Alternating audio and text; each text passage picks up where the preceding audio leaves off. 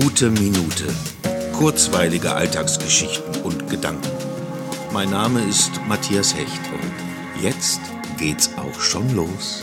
Eine Episode voller Reminiszenzen an Vergangenes. Zeiten wiederholen sich nicht, aber sie können Aspekte aufweisen, die einen in derselbigen gedanklich zurück in die Vergangenheit schicken. Zum Beispiel zur zweiten Episode vom 23. März. Diese Notausgangstür der Spielothek, die sich nur wenige Meter gegenüber meiner Terrassentür befindet, ist wie schon im März wieder dauerhaft geschlossen. Wo in Zeiten außerhalb jeden Lockdowns die Spielautomaten sich durch die zum Lüften geöffnete Tür mit ihrem Piep, Piep, Piep, Piep, Piep, Piep in meine Ohren drängen, herrscht jetzt wieder Ruhe. Und ich warte sehnsüchtig auf den Piepmatz, der diese Ruhe im März für einige Kurzbesuche auf meiner Terrasse nutzte, um diesem technischen Gepiepe mal gehörig einzupfeifen.